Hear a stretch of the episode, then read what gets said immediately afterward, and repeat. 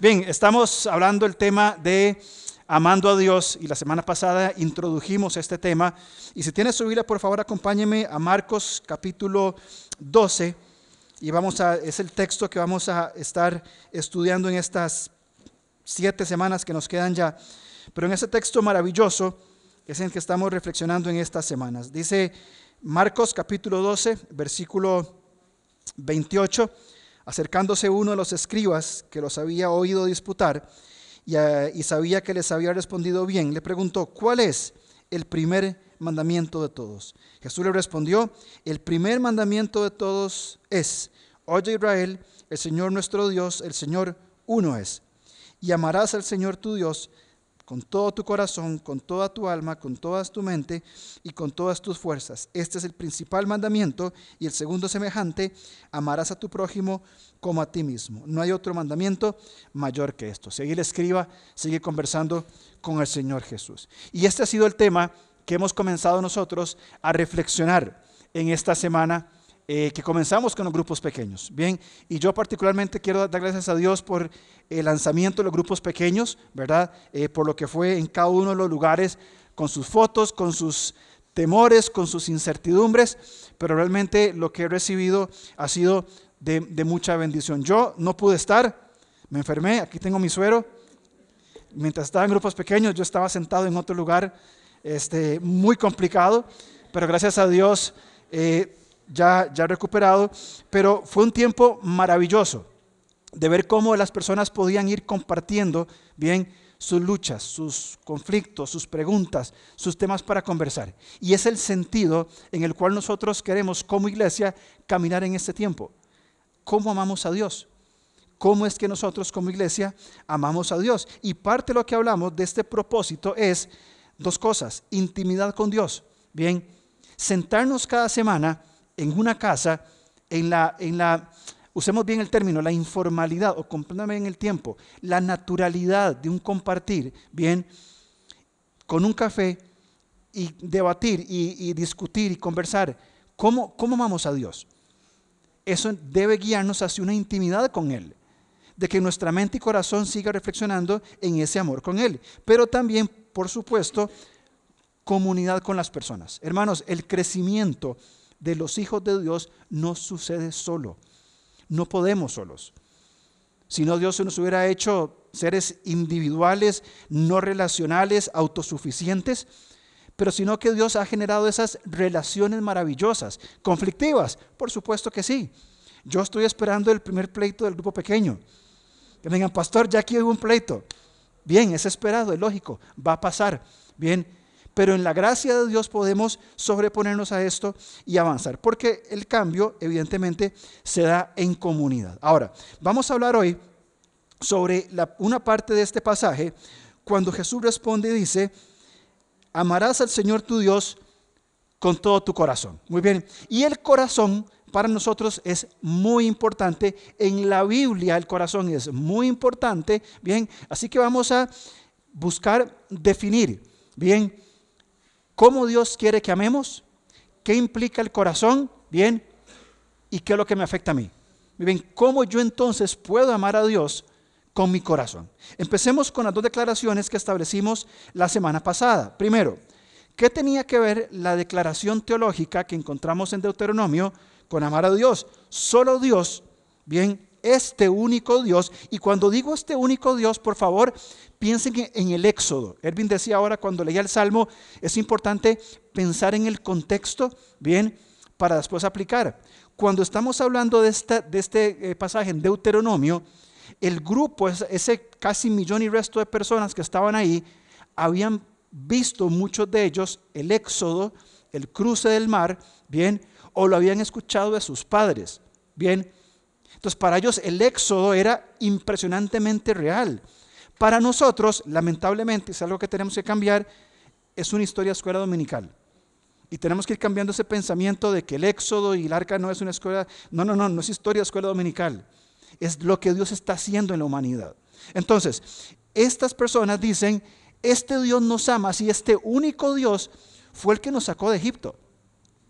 Este único Dios nos trajo por el desierto. Este único Dios nos hizo cruzar en seco y nos va a dar la tierra que estamos a punto de conquistar. Y como dicen diferentes textos en el Antiguo Testamento, tierra que no trabajaron, ciudades que no construyeron, campos que no cultivaron.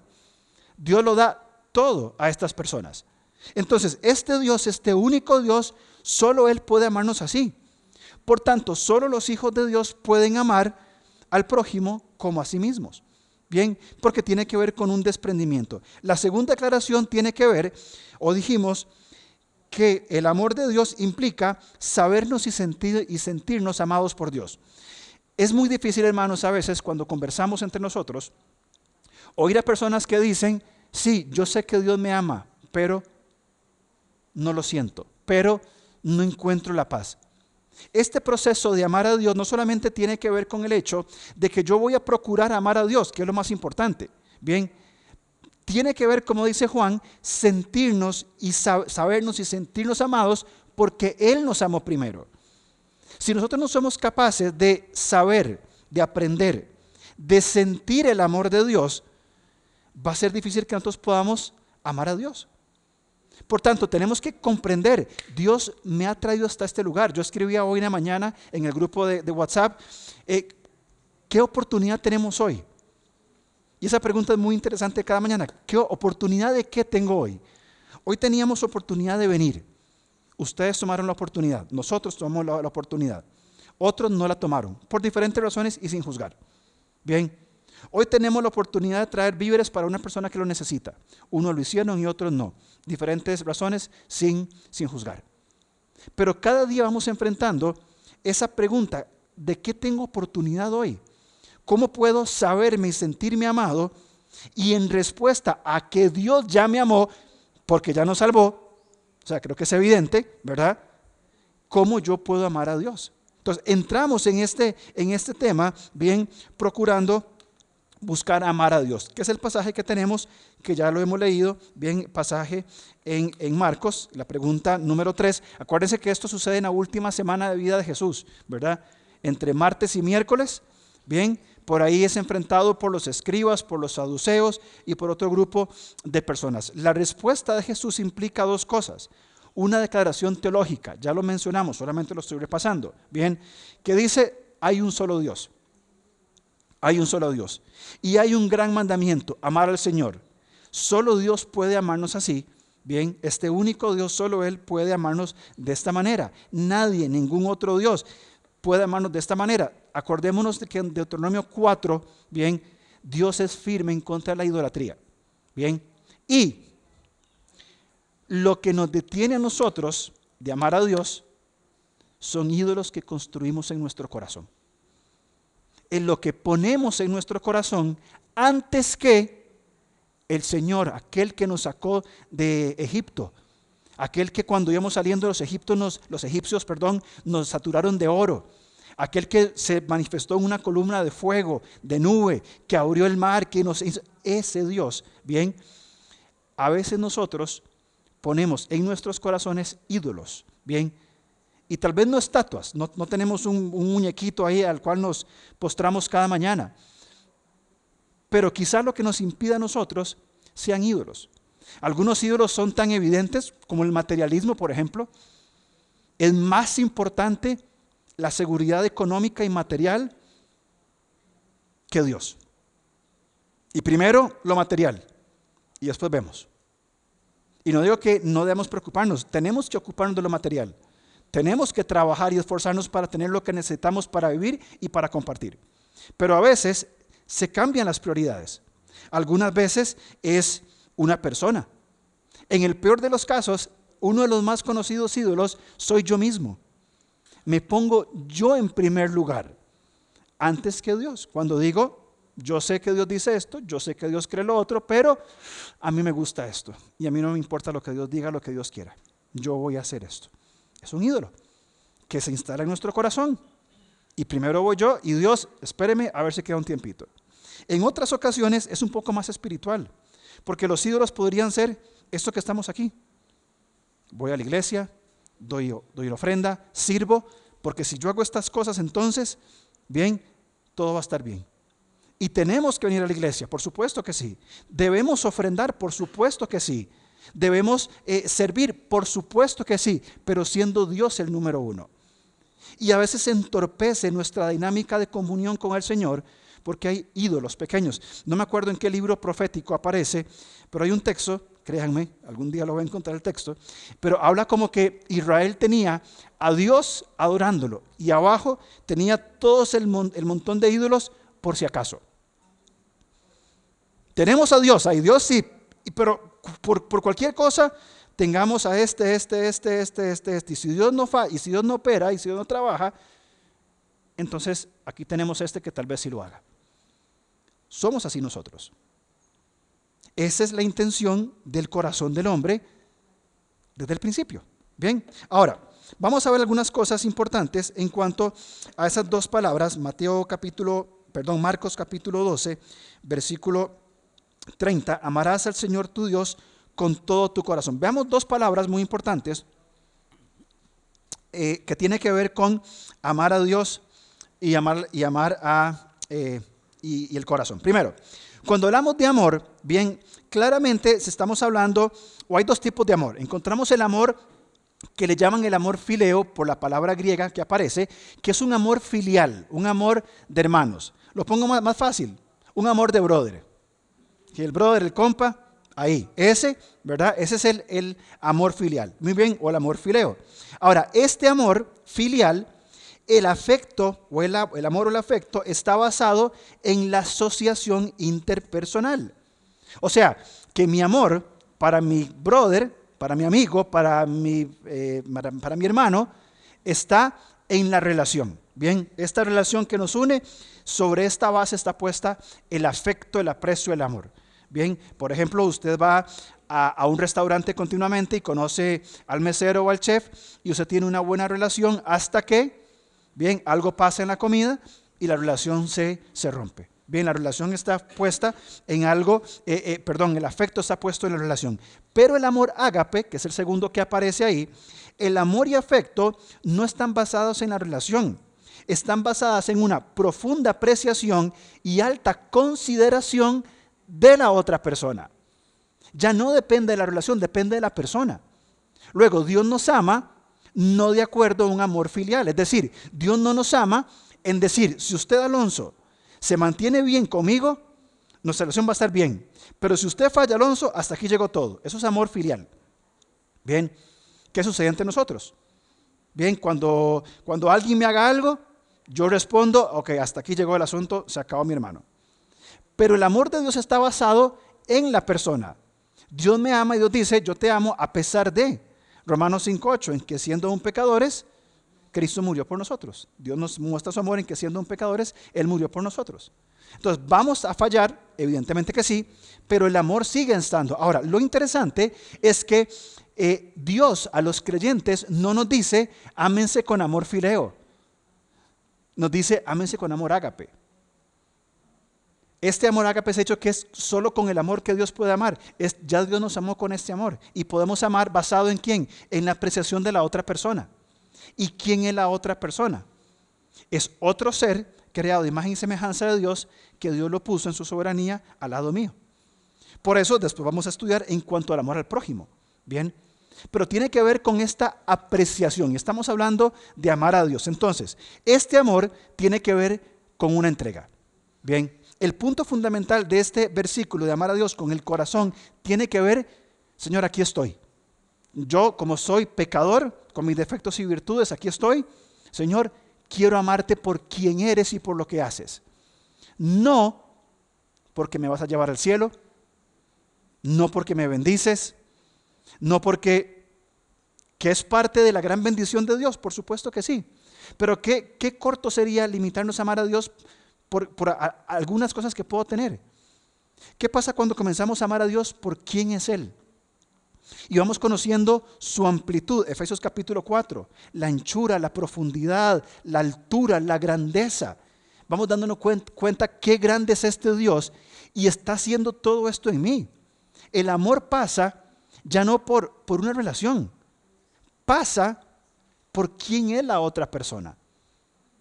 Y vamos entendiendo quién es este gran Dios que de lejos lo vemos y lo vemos sí, pero nos acercamos y comenzamos a ver este gran Dios todopoderoso eh, que nos sobrepasa, que se inclina a tener una relación con nosotros. Ese es el amor que, que Marcos nos está enseñando, que Jesús nos está enseñando en este pasaje. Amor, amar de esa manera, llamémoslo desmedida, basado algo más que en una relación, algo menos egoísta de en lo que a mí me beneficia. Bien, en los negocios o en la vida diaria vamos teniendo relaciones de acuerdo a lo que nos beneficia. A nivel ministerial, entablamos relaciones con personas, iglesias, ministerios que nos benefician. Esto va mucho más allá. Tiene que ver con una profunda apreciación de la otra persona. Entonces decimos que en cuanto al amor, el amor de los creyentes no debe ser filos, debe ser ágape, así como Dios nos ama. Esto es el mandato del Nuevo Testamento. Bien, ¿por qué yo debo de amar a Ervin? ¿Por qué yo debo de amar a Leo, a Rogelio, a Gilo? ¿Por qué? Ah, porque es que Ervin me, ayuda con esto, entonces, y yo aquí la... Eso sería amor ágape, filial. Yo lo amo porque es mi hermano en Cristo. Dios lo creó y lo colocó en un entorno, es una persona redimida por el Señor. Entonces, hay un amor ágape. Yo debo amarlo por quién es Él, con sus defectos y virtudes. Ahí está la, profundidad del amor cristiano. ¿Qué mérito va a haber en amar a, a quien nos beneficia? Ninguno. Sería un poco ilógico. Entonces, este es el mandato del Nuevo Testamento. Amarnos basados en el valor de la persona. No tanto lo que me beneficia, lo que hace, lo que me dice o lo como me trata, sino en el valor de la persona. Ahora, cuando hablamos del corazón, es un concepto muy interesante. Bien, aparece 156 veces en el Nuevo Testamento. Bien, ninguna se usa en un sentido literal. Es decir, cada vez que aparece corazón, la palabra cardia en el Nuevo Testamento, no está hablando de este órgano que está bombeando todo el día. Está hablando de otra cosa. Bien, siempre en el Nuevo Testamento se usa como una metáfora. Bien, nunca como, es, como el órgano físico de nuestros cuerpos. Ahora, eh, corazón, hay varias definiciones. Bien, vemos esto primero. Corazón tiene que ver, o lo han definido como la fuente causal de la vida psicológica de una persona en sus diversos aspectos, pero con especial énfasis en los pensamientos. Bien, es ese centro, bien, ese, ese ser interior, bien, es donde la Biblia tiene que ver con el corazón. Vamos por favor a 1 Corintios 14, 25. Es un ejemplo para ilustrar lo que estamos diciendo. Dice Pablo, leo del 24. Pero si todos profetizan y entra algún incrédulo o indocto, por todos es convencido, por todos es juzgado. Lo oculto de su corazón se hace manifiesto. Y así postrándose sobre el rostro adorará a Dios, declarando que verdaderamente está entre vosotros. Esta expresión, lo oculto de su corazón, y aunque Pablo está hablando del concepto de la adoración dentro de la iglesia, ese concepto de lo oculto de su corazón, ¿qué, qué tiene que ver? Tiene que ver con lo que solo Dios conoce con lo que solo Dios y yo conocemos. Porque aquí, mis amados hermanos, venimos y en nuestras relaciones hemos desarrollado habilidades para saber cómo presentarnos, saber cómo hablar, saber qué decir, saber qué expresiones usar. Y podemos ya aparentar que todo está bien. Pero cuando el corazón se manifiesta, sale verdaderamente lo que hay en nosotros. Fíjense en 1 Corintios 9:7, hablando en cuanto a la ofrenda. Dice Pablo, cada uno de cómo propuso en su corazón, no por tristeza ni por necesidad, porque Dios ama al dador alegre. Cuando se trata de nuestro bolsillo, ahí somos verdaderamente nosotros. Cuando se nos toca la billetera, ahí ya como, bueno, déjeme pensar, déjeme calcular para ver qué tanto, qué tanto puedo, qué tanto no. Bien, la exhortación a dar económicamente en iglesia, Pablo dice, cada uno de como que, como propuso en su corazón. ¿Qué quiere decir esto? Pablo está apelando a ese ser interior, a ese pensamiento de la persona que ha tenido su comunión con Dios, que ha visto la necesidad del pueblo de Dios y dice, Dios puso en mi corazón dar a esta persona. Dios puso en mi corazón traer tantos alimentos. Dios puso en mi corazón dar tanto de ofrenda. Bien, porque algunos dan, según la palabra, algunos dan con tristeza. Uy, ya toca la ofrenda. Ah, vea que no ando efectivo, qué conveniente. No puedo. Ahí simple. Ay. Algunos dan por tristeza. Algunos dan por necesidad. O sea, pobrecito, tiene necesidad, me da lástima. Tome, pobrecito. Pablo apela algo más profundo. Es el corazón donde Dios ha intimado con, con cada uno de, de nosotros. Entonces, ¿cómo podemos definir nuestro corazón? Bien, corazón lo podemos definir como el centro de control del hombre para vivir. Bien, es todo, involucra todo. El corazón maneja los pensamientos, las emociones, los sentimientos, las acciones. Bien, es quien está al mando. ¿Ok? Ese es nuestro corazón. Involucra, ya lo dije, pensamientos, intenciones, creencias, deseos, actitudes. Veamos por favor Proverbios capítulo 23. Proverbios capítulo 23 nos va a hablar sobre este centro de control con el cual Dios nos ha diseñado. Bien, primera, eh, perdón, Proverbios capítulo 23, el versículo, la primera parte del versículo 23. Dice 23, 7. Dice, porque cuál es su pensamiento es su corazón. Perdón, porque cuál es su pensamiento es su corazón, tal es él. Otra vez lo vemos otra vez. Porque cuál es su pensamiento en su corazón, tal es él. Lo que la persona tiene en su corazón, bien, eso es lo que somos. Yo puedo sentarme y hablar o explicar algo o decir algo de alguna manera y puedo estar mintiendo puedo estar siendo falso. Y en muchas ocasiones, quien me escucha tiene la habilidad de decir, esto no es verdad. No está siendo honesto. ¿Le ha pasado? Que alguien le dice, eh, alguien le habla y usted dice, no, no me está siendo del todo honesto. Esto no va por ahí. Pero cuando expresa verdaderamente lo que hay en su corazón, dice Proverbios, bien, tal es esta persona. Porque cuál es su pensamiento es su corazón. Tal es él. Así es la persona conforme al corazón. Ahora, el corazón también, y eso es un punto importante, el corazón es quien decidirá si yo sigo el control o amo al Señor con toda mi ser. Porque es el centro de control. ¿Se acuerdan de, aquella película intensamente? ¿Se acuerdan? Si no la han visto, tienen que verla. Todos los bichitos manejando, ¿verdad? El, enojo, la tristeza, todos ahí manejando, ¿verdad? Todas las emociones. Increíble esa película, ¿verdad? Bueno, digamos que esa cabina donde estaban los sentimientos es el corazón. Y eso es todo lo que va controlando todo nuestro ser. Bien, lo que estamos pensando, sintiendo, procesando, deseando, tiene que ver con nuestro corazón. Por eso, cuando hablamos de transformación, no hablamos de modificar la conducta porque es cambiar simplemente una forma de actuar. Apelamos a qué? A transformación del corazón. Y tiene que ver principalmente con nuestros esquemas de, de, pensamiento. Corazón entonces, vamos a avanzar, lo que un hombre realmente quiere, piensa, un hombre o una mujer, por supuesto, hablamos de un ser humano, realmente quiere, piensa y cree acerca de algo, eh, es, el, es el corazón del asunto. No importa lo que los labios digan. No importa lo que la boca diga. Es lo que hay en el corazón, lo que verdaderamente es lo que es importante. Por favor, acompáñeme a Jeremías, capítulo 17. Bien, porque aquí el Señor habló muy claro al profeta. Bien, ese tiempo es un tiempo de restauración para Jeremías eh, o para la nación de, de Israel. Ellos ya fueron, ya fue marcado su pecado y Dios ya está levantándose para restaurar a este pueblo. Pero antes de entrar en este proceso de restauración, el Señor es sumamente claro, bien clarísimo, con Israel. Fíjense por favor capítulo 17, versículo este, 1.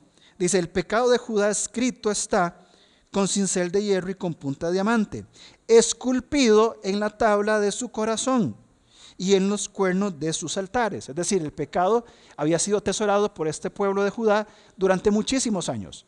¿Está grabado dónde? No en la conducta solamente, nace del corazón. Bien, está grabado y debe ser transformado ¿qué? La conducta. O sea, bastaba con que Israel simplemente quitara todos los ídolos y botara todos los centros de adoración. No, no bastaba con eso. Debía haber un cambio en el corazón. El corazón debe ser transformado, el pensamiento debe ser transformado. Ahora, continúa hablando Jeremías en los siguientes versículos, hablando sobre acera, por ejemplo, en el versículo 2, dice sus imágenes de acera que están junto a los árboles frondosos, y continúa hablando. Bien, versículo 5. Va a hablar el Señor algo claramente eh, eh, en este pasaje. Así ha dicho Jehová, esto es palabra de Dios. Maldito el varón que confía en el hombre y pone carne por su brazo y su corazón se aparta de Jehová. Su corazón se aparta de Jehová. El Señor está diciendo, maldito el hombre que su corazón está lejos de Dios. Jesús nos dice, bien, amarás al Señor tu Dios con todo tu corazón. Y hablamos de que el corazón es el centro de control del ser humano. Ahora, Dios es claro, y fíjense la ilustración que usa, versículo 6, será como retama en el desierto, bien, como una hoja seca, como, como un arbusto seco, como ramas en un desierto. Y no verá bien, eh, cuando viene el bien. Eso me, me llamó mucho la atención. Esta persona que tiene su corazón lejos de Dios, no solamente no va a tener frutos, sino que cuando venga el bien, no va a estar apercibido no va a tener la habilidad de decir esto es bueno, sino que las bendiciones de Dios pasan por alto. No se da cuenta. Un corazón grabado por el pecado, un corazón distanciado de Dios, un corazón sin fruto y un corazón que no es capaz de aceptar o de recibir cuando algo bueno viene. No, no, no se da cuenta de esto. Ahora, fíjense en el versículo 7, por favor, del versículo del capítulo 17 de Jeremías. Dice, Bendito el varón, contrario, bendito el varón que confía en Jehová y cuya confianza. Hablamos de confiar con el corazón, donde yo me entrego, donde yo digo, Señor, aquí yo descanso porque es sólido. Bendito el varón que confía en Jehová eh, y cuya confianza en Jehová. ¿Por qué? Porque ¿cómo será? ¿Se acuerdan cómo es el corazón lejos de Dios? seco en un desierto sin fruto que no ve el bien. Fíjense el 8. Porque será como el árbol plantado junto a las aguas, eh, que junto a la corriente echará sus raíces, bien, y no verá cuando viene el calor, sino que su hoja está, eh, sino que su hoja estará verde, y en el año de sequía no se fatigará ni, ni dejará de dar fruto. ¿Se acuerdan de, de campamento? ¿Se acuerdan los árboles que están al lado del río en campamento? Cada vez que yo leo ese texto, me acuerdo de eso. Mí son esos árboles.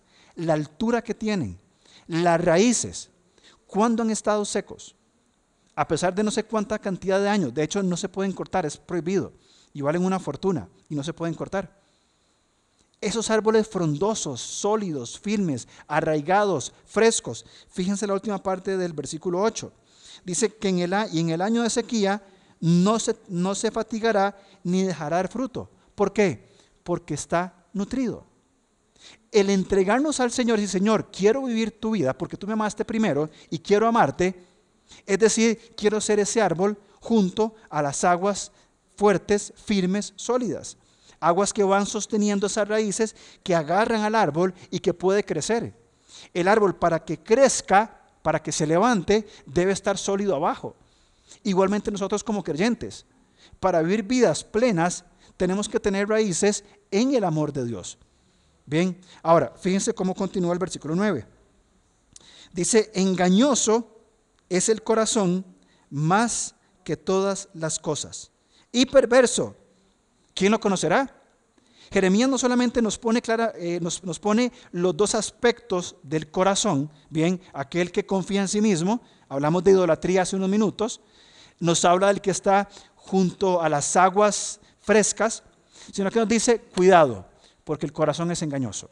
Bien, y pregunta, ¿quién lo conocerá? ¿Quién conoce el corazón? Nosotros mismos no conocemos nuestro corazón. En el libro de Deuteronomio capítulo 8, cuando Dios habla con Moisés, les dice, los puse a prueba para conocer su corazón. Bien, cuando les faltó la comida, cuando les faltó todo lo que vivieron, cuando no les faltó la ropa, ni les faltó eso y lo otro, yo los estaba poniendo a prueba para probar su corazón. Capítulo 8 de Deuteronomio. Ahora, ¿quién tenía que conocer el corazón del pueblo? ¿Dios o yo mismo? Yo mismo. El corazón es engañoso. Y Dios tiene que operar algunas veces en ciertas formas donde yo mismo diga qué corazón más sucio tengo. Qué corazón más, uso las palabras, qué corazón más confiado en el hombre. Qué corazón que se está apartando de Dios. Por eso Jeremías nos dice, cuidado con el corazón. Tiene que estar siempre colocado en el lugar específico. ¿Por qué? Porque lo que el corazón decida, porque lo que el corazón tenga, de lo que el corazón esté saturado, de eso el hombre va a pensar, sentir, creer y hacer.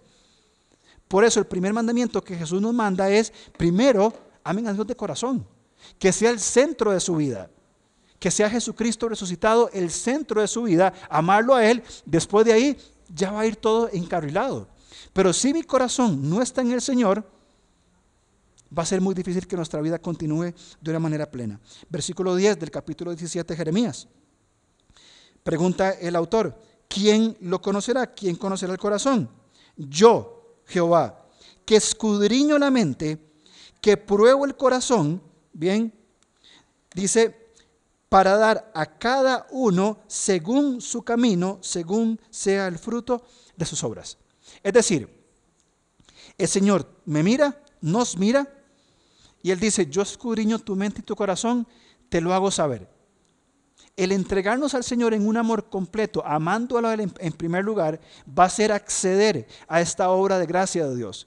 Cuando el Señor, a través de un mensaje, de una lectura, de una circunstancia, de, un consejo, de lo que sea, el Señor pone algo en mi corazón, qué importante es atender en función de la verdad revelada. Es decir, lo que Dios me dice, lo que entiendo de Dios, va en función de la palabra de Dios. Cuando yo respondo en ese mismo camino, el Señor va a decir, ahí es donde estás caminando, estás andando en los parámetros que yo establecí, en la libertad en Cristo que podemos tener. Ahora, cuando leemos esos textos, creo que hay un pasaje que tenemos que ir. Vamos ahí, por favor. Vamos al Salmo 1. Leer estos pasajes y no leer el Salmo 1 es, es imposible. Bien, porque el Salmo 1 también tiene que ver con el corazón. Dice primero en, el versículo 3, el, 1 eh, y 2, el corazón de quien ama a Dios. Muy bien. ¿Cómo es la persona que ama a Dios? Muy bien. Primero, Bienaventurado el varón, la persona, que no anduvo en consejos de malos. La persona que ama a Dios va a saber qué va a escuchar. Va a tener la habilidad dada por Dios para discernir, bien, un consejo, una palabra, un dicho, una exclamación, de acuerdo a qué? A la verdad revelada. Bien, número dos, ni estuvo en caminos de pecadores. La persona que ama a Dios de corazón va a saber que por aquí no debería caminar. Y no porque la iglesia me lo dice. La iglesia, hermanos, no les dice por dónde andar. Cada uno de ustedes va a decidir y yo voy a decidir por dónde yo voy a andar. Bien, la iglesia no le impone por dónde andar. Pero la persona que ama Dios de corazón va a decir, este camino, no, este camino no, me conviene. Erwin decía ahora, eh, de estar hastiado de diferentes prácticas pecaminosas. A veces transitamos el mismo camino de pecado intencionalmente una y otra vez. Cuando amamos a Dios, sabemos que no andamos en camino de pecadores. Buscamos el lugar donde podamos ser restaurados y sanados. El camino de los asuntos pendientes, de la vulnerabilidad, de la comunidad, de los grupos pequeños, de la, de la unión. Por ahí caminamos. Segunda parte, tercera parte del versículo 1. Ni en silla de escarnecedores se ha sentado. El que ama a Dios sabe con quién va a tener comunión. Y no digo, ojo, no digo, no hable con no creyentes. No, tenemos que hablar con personas no creyentes. Tenemos que estar con personas no creyentes y mostrarles el amor de Cristo de formas prácticas y, vívidas. Bien, hablamos de comunión, intimidad, profundización. Bien, esto es lo que la persona que ama a Dios sabe. Ahora, esta persona se sustenta, según el versículo 2, en la ley de Jehová. Porque esta persona no hace todo esto, sino que en la ley de Jehová está su delicia y en su ley medita día y noche. Esta persona que ama a Dios busca entender quién es Dios, conocerle, quién es Él y qué está haciendo y dice, este camino no, este camino sí. Esta decisión no, esta decisión sí, porque mi corazón está puesto en el Señor. Y cuando decido vivir para Él, ¿qué estoy haciendo? Amando a Dios porque Él me amó primero, amándole de corazón. Ahora, ¿Cómo es esa persona? Será como un árbol plantado Vea por favor esta imagen mientras yo le leo el texto. Será como árbol plantado junto a corrientes de aguas, que da su fruto en su tiempo y su hoja no cae, y todo lo que hace prosperará. Y si sigue viendo, dice, no así los malos, que son como el tamo que arrebata el viento. Por tanto, no se levantarán los malos en el juicio, ni los pecadores en la congregación de los justos, porque Jehová conoce el camino de los justos, mas la senda de los malos perecerá. Este es el camino de los, de los según aquí eh, Salmos, eh, no así los malos. Jeremías habla de aguas, árboles frondosos, con raíces, con hojas, que trae frutos, al igual que el Salmo. Jeremías menciona esta, esta, este, este tamo, estas hojas secas, infructuosas, inútiles, incapaces de hacer nada en un desierto. Ahí es donde radica la diferencia de nuestro corazón con el Señor. Entonces, ¿qué es? ¿Qué es amar al Señor con el corazón? Cuando Jesús le dijo a este escriba, experto en la ley, amarás al Señor tu Dios con todo tu corazón, le está diciendo esto. Cuando por la meditación y reflexión en las escrituras aprendemos quién es Él y qué está haciendo en nosotros. ¿Por qué? Porque en el texto de Deuteronomio, estas personas que recibieron el capítulo 4, ellos dijeron, el Dios que los sacó del éxodo, ese único Dios que los sacó de Egipto, que los trajo por el éxodo y los va a introducir a la tierra, Él los ama y les da un propósito en esta nueva tierra. Entren y disfruten. Asimismo a nosotros, amar a Dios con todo el corazón y nos dice a nosotros hoy, en nuestro siglo XXI, en nuestro contexto, bien, ¿Por qué tengo que yo amar hoy a Dios? Amar a Dios, amar al prójimo y servir al mundo. ¿Por qué? Porque Dios me ha amado dándome vida eterna. Él nos sacó de Egipto, nos sacó, un día fuimos no creyentes, un día no éramos salvos y conocimos a Cristo por la fe. Y a partir de ahí comenzamos ese caminar hacia la tierra prometida y luchando con gigantes y con todo, por supuesto que sí, hasta que un día lleguemos a la patria celestial. Por eso es que nosotros debemos, por la reflexión en quién es Él, en cuán grande es Dios y qué está haciendo en mí, bien, es que nosotros debemos amarle con nuestro corazón. Luego nosotros nos entregamos por completo. ¿Qué implica entregarnos por completo? Cuerpo, alma, espíritu, lo que creo, lo que siento y lo que hago. Y hemos sido enfáticos, tanto Erwin y yo, en usar estas tres palabras e intencionalmente lo hacemos, bien, desde hace un par de años creer, sentir y hacer. Lo hemos hablado una y otra vez. Entonces, ¿a qué apuntamos con amar a Dios con todo el corazón? Apuntamos a que los pensamientos son definidos por la verdad revelada de Dios. ¿Cómo amo a Dios? Con mi corazón, atrás de mi mente. Cuando voy a mis pensamientos van en sintonía con la palabra de Dios. Cuando yo me levanto cada mañana y digo, hoy tengo que ir a trabajar, y tengo que hacer esto y esto y esto, bien, perfecto, lo voy a hacer. ¿Cuál es la verdad de Dios que me sostiene? ¿Cuál es la verdad de Dios que me hace relacionarme con mi esposa? ¿Cuál es la verdad de Dios en mi mente que me hace tratar a, mis hijas, a mis compañeros de, de, trabajo? ¿Cómo vivo el día? Por eso pregunté hoy en la mañana, ¿qué oportunidad nos da Dios hoy? Y la oportunidad que Dios nos pudo haber dado es, hace mucho frío, quedémonos durmiendo. ¿Es, es, lo que Dios quiere para hoy, para nosotros? Yo creo que no. Creo que el, eh, deseo del Señor es, esto. Es justamente esto. ¿Qué oportunidad tenemos saliendo de aquí? ¿Cuál pensamiento va a estar puesto en mi mente? ¿Cuál, cuál predisposición de mente para amar al Señor con todo, con todo mi corazón? Segundo, lo que siento. Abrazo con intención lo que Dios ha revelado. No tenemos que inventarnos nada. O sea, no tenemos que crear reglas, no tenemos que crear 613 mandamientos para ver cuáles sigo hoy. Aquí están los principios de vida.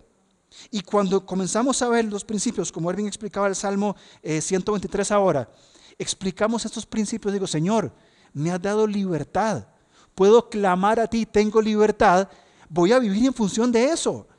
No vivo en la esclavitud de pensamientos falsos vivo en la verdad y lo siento. Y por ende, haga lo que haga, las acciones van a ser consecuencias de lo que creo y siento. Ahí está el corazón. procesando todo, sentimientos, emociones, conceptos. Por eso, por eso, y hago un paréntesis, es que la teología es tan importante, porque la teología nos va a modelar la verdad de Dios. Bien, termino con un par de cosas nada más. Eso simplemente lo menciono, voy a poner las notas en, el grupo para que ustedes lo repasen, pero amar a Dios con el corazón se nota, se nota en la forma de que hablamos. Este pasaje de Mateo dice que de la abundancia del corazón, abra la, boca. Lo que usted y yo decimos, no lo decimos, ay no, perdón, fue una bromita. Lo que decimos es lo que hay en nuestro corazón. Y es lo que está ahí puesto. Y en función de eso, vivimos. También en, las acciones que hacemos. Mateo capítulo 15 habla sobre una serie de hechos, los homicidios, las mentiras, las fornicaciones. Todo esto nace del corazón, no de las circunstancias la actitud que tenemos. En Hechos 2.46 habla de que los, primeros creyentes se juntaban, dice que tenían todo en común y compartían todas las cosas, todos en una misma unidad, con un mismo corazón. Lo que hablamos, lo que hacemos, la actitud que tenemos refleja si amamos a Dios o no. Termino con un par de versículos. Lucas 8:15. Cuando la palabra viene en esta parábola al sembrador, y ustedes conocen la parábola, bien, alguna semilla, alguna palabra cae en tierra llena de piedras, llena de espinos, etc. Mas la piedra que cayó en buena tierra, perdón, la semilla que cayó en buena tierra, estos son los que con corazón bueno y recto retienen la palabra oída y dan fruto con perseverancia. Amar a Dios no es un sentimiento que yo tengo que digo, qué lindo que es Dios, qué, qué buena gente que es es cuando la palabra entra en mi corazón, la retengo y viene el fruto. Y vivo entonces para Él amando a Dios con todo mi corazón. Y sea que sea un profesional, un, eh, lo que sea, un doctor, un, abogado, lo que sea, un, maestro, un ama de casa, lo que sea, ahí voy a amar a Dios en el lugar donde yo estoy. Y ahí somos llamados a hacer luz y a traer este fruto. Primera Pedro 1.22 ahora que se han purificado, obedeciendo la verdad y tienen un amor sincero por sus hermanos, ámense de todo corazón los unos a otros.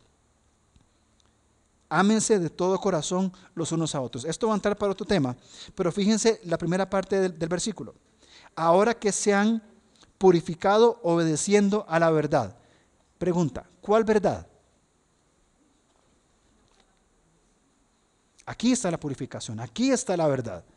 Por tanto, amar a Dios tiene que ver entonces con que el Señor sea el centro de mi vida.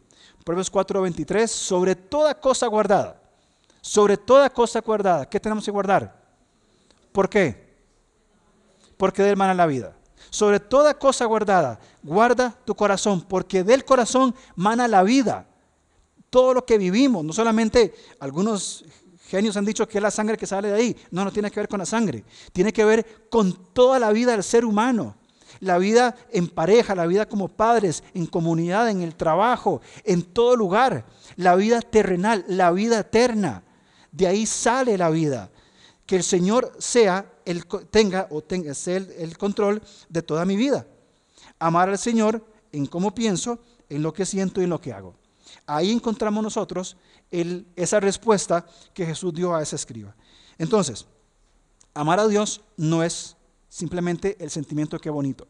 Tiene que ver con una entrega de corazón a aquel que ya nos amó y que nos manda, y que nos manda a guardar el corazón porque ahí surge toda nuestra vida, sea lo que sea.